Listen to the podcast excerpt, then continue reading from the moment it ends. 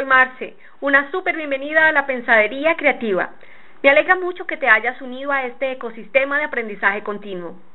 En este podcast aprenderás cómo aplicar diversos enfoques y herramientas para desarrollar una mente creativa y flexible en tu vida personal, trabajo o en proyectos colaborativos mediante la generación de ideas y acciones con propósito.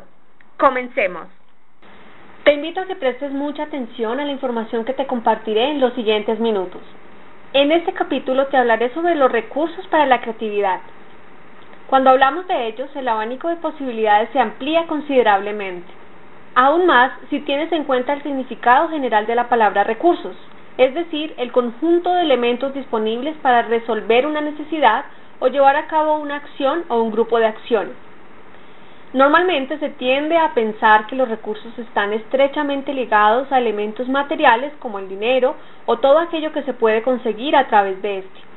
Pero no, aunque el capital económico es importante para la consecución de diversos objetos y el logro de objetivos personales, empresariales u organizacionales, no es el único tipo de recurso que necesitas para desarrollar, fortalecer o desbloquear tu mente creativa.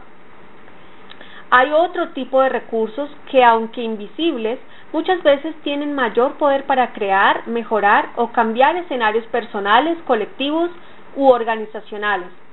Actualmente varios de estos recursos intangibles han merecido la atención y el reconocimiento social como factores fundamentales en el desarrollo humano, estando vinculados a lo que empresarialmente se llaman las habilidades blandas.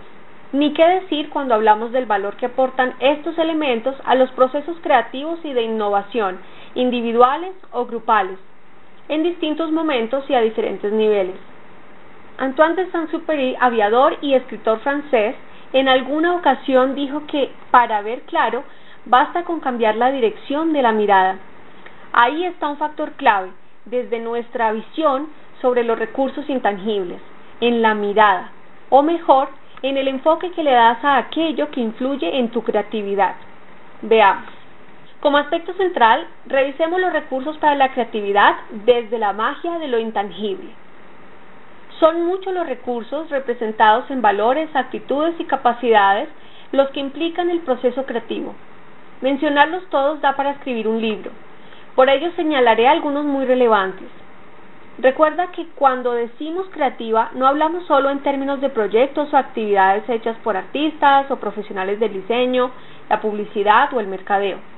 No, nos referimos a toda actividad humana desarrollada con propósitos de generar novedades o cambios para el beneficio común.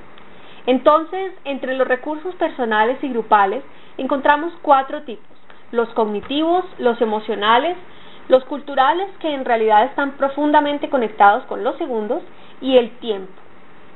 Los recursos cognitivos se basan en los procesos y mecanismos de la mente que están involucrados en la creación de conocimiento, a nivel simple o complejo.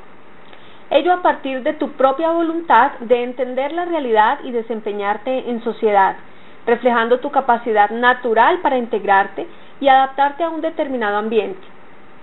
Las principales formas como se expresan estos recursos son el análisis de datos e información y la definición de tu estilo cognitivo como un factor de tu personalidad, y el cual no guarda relación con tu inteligencia ni tampoco con tu coeficiente intelectual, aunque se vincula a la manera como procesas información y la racionalizas.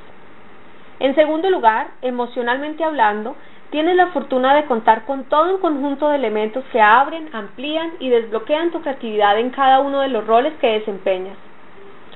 Algunos ejemplos de recursos emocionales para el despliegue de tu creatividad son la motivación, pues debes encontrar motivos e ilusión para hacer algo nuevo. La determinación para no darte por vencida o por vencido. La autoconfianza para creer en tu potencial, la humildad para aceptar que por más que creas saber algo, siempre puedes aprender de otras personas, así parezca que puedan aportarte poco o nada. La fuerza para reconocer tus múltiples inteligencias y cómo puedes aportar valor a otras personas gracias a ellas. La riqueza ilimitada de la imaginación. La capacidad para tomar decisiones, incluso para reconocer cuándo hacer variaciones o cambiar de camino, sea en el contexto que sea o la curiosidad, como reflexionó alguna vez Dorothy Parker, escritora estadounidense, la cura para el aburrimiento es la curiosidad. No hay cura para la curiosidad. Quizá este sea uno de los recursos intangibles que mejor debes aprender a desarrollar, pues es el puente hacia muchos otros de tus recursos personales, que además tienes en común con quienes trabajan contigo en la misma dirección. En tercer lugar, aunque en la misma sintonía, están los recursos culturales intangibles, que aportan al fortalecimiento de tu creatividad y del mismo modo a la generación de innovaciones. Son todos aquellos valores, normas y formas de pensar y hacer que con el tiempo, la experiencia y la mente abierta compartes concertadamente con tu equipo de trabajo y luego replicas hacia quienes confían en tu labor, convirtiéndose en tus aliados, beneficiarios o clientes. De manera que la mayoría de las veces que no logras algo, individualmente o en grupo, no es por falta de conocimiento o habilidades, sino por falta de saber tres cosas. Cómo utilizar tus recursos intangibles, cómo encontrar vínculos entre cosas aparentemente no relacionadas y cómo idear para generar soluciones ante interrogantes, dificultades o nuevos desafíos. Por otra parte, el tiempo es el recurso más valioso que puedes tener y gastar, pero a la vez es el más efímero. Es tu gran maestro. Por eso quiero compartir contigo tres reflexiones que resumen su importancia. La primera del escritor Mario Benedetti, quien dijo, cinco minutos bastan para soñar toda una vida Así de relativo es el tiempo. Quizá esa característica, la relatividad, es la que más debes tener en cuenta. Pues si en tu caso los procesos creativos suelen estar vinculados a cronogramas de actividades y al cumplimiento de metas o fases, entonces es un recurso que debes aprender a administrar siendo muy consciente de su valor. De otra parte, John Wesley Hyatt inventor estadounidense, mencionó alguna vez una frase que refleja la paradoja del tiempo.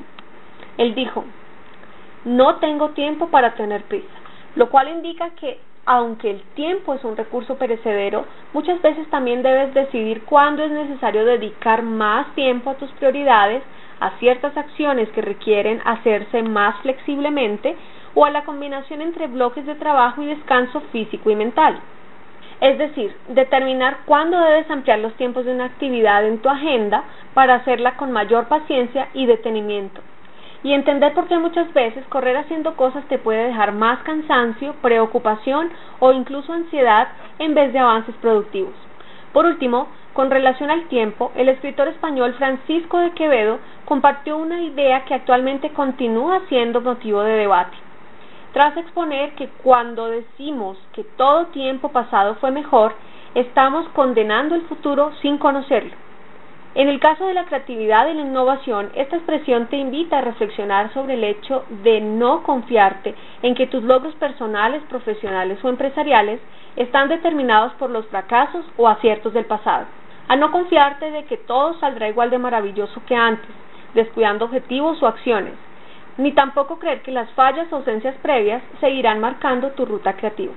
Ahora, tras terminar de revisar los recursos intangibles, ahora abordaré los recursos tangibles para la creatividad, sobre los cuales partiremos de una dualidad.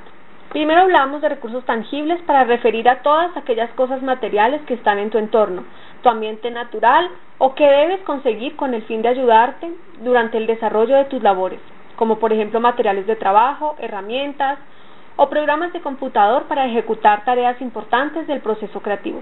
Y en segundo lugar, estos resultados tangibles se expresan como los resultados de las acciones creativas de tu trabajo individual o en equipo.